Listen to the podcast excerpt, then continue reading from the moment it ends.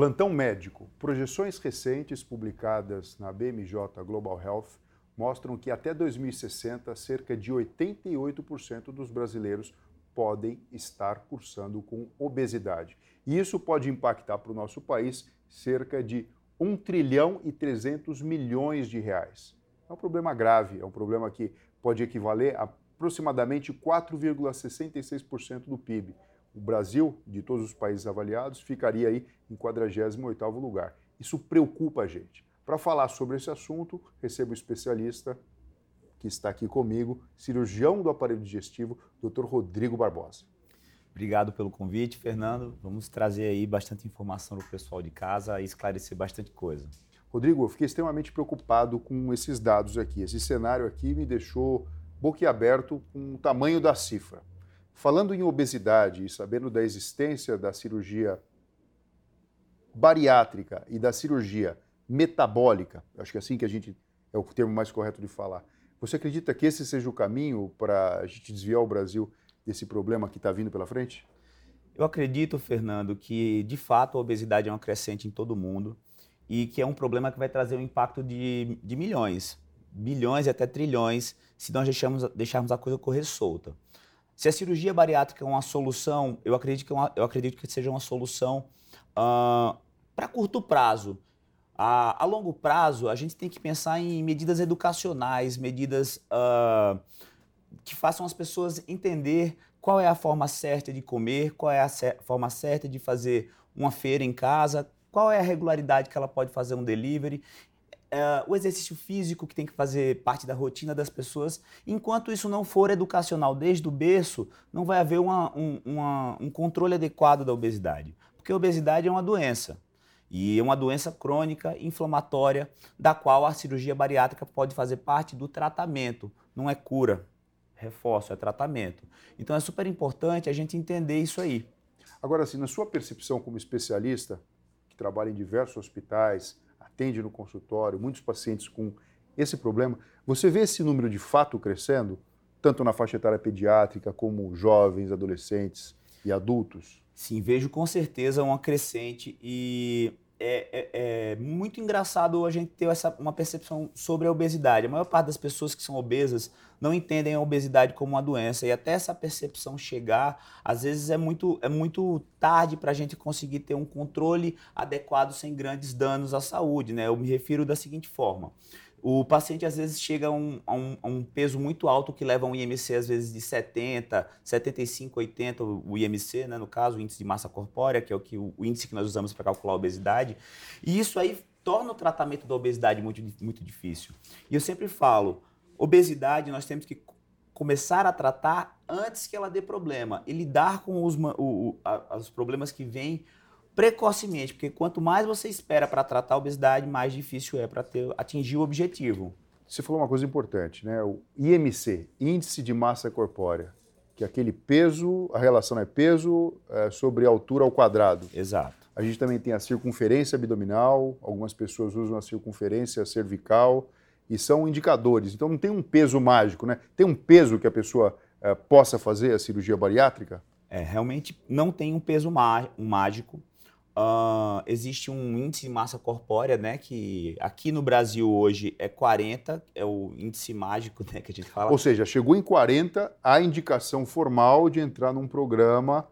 Eu sei que é multidisciplinar, né? Sim. Você tem psicólogo envolvido, tem nutricionista, obviamente o cirurgião e toda a equipe, para fazer a cirurgia bariátrica. Sim. A partir de 40, o paciente tem uma indicação formal de entrar num programa para fazer uma cirurgia bariátrica.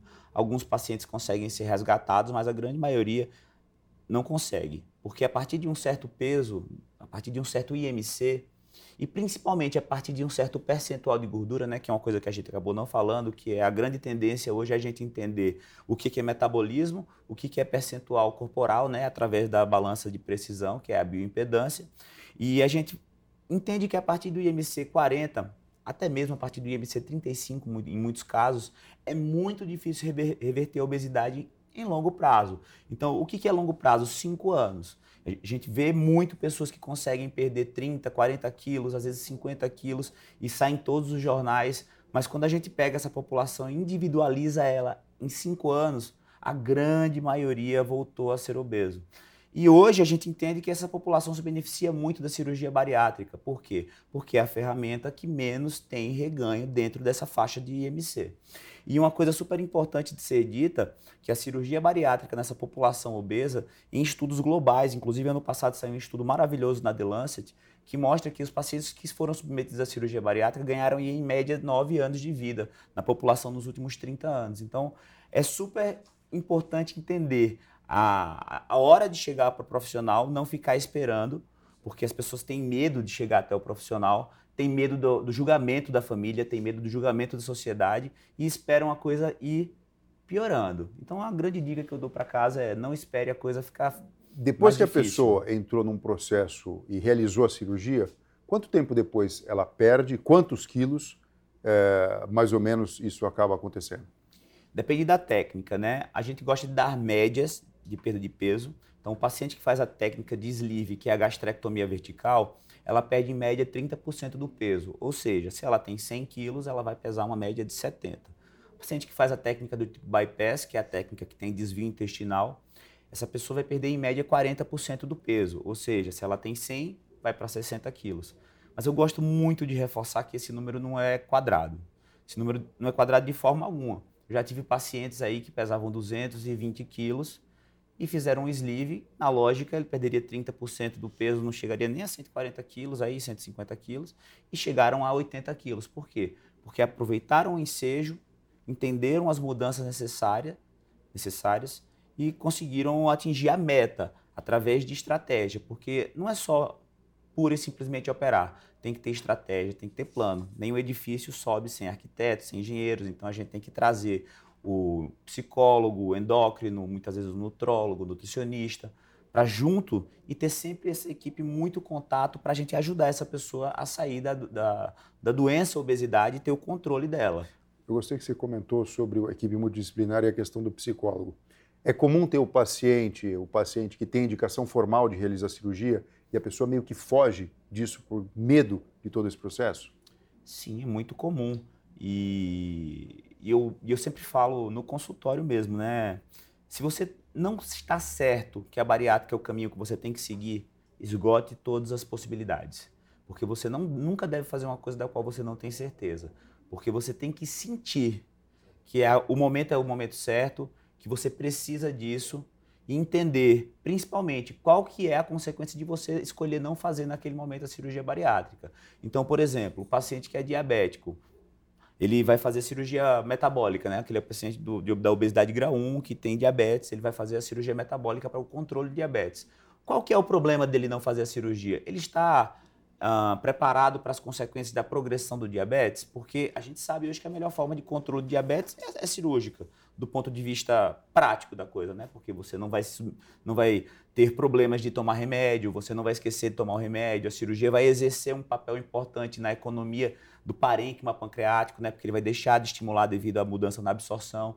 Então ele está preparado para lidar com as consequências que o diabetes tem, os problemas, os problemas cardiovasculares, problemas de membros, né? Às vezes o paciente eventualmente tem problemas que necessitam amputar membros. É o que eu falo no consultório, não quer operar?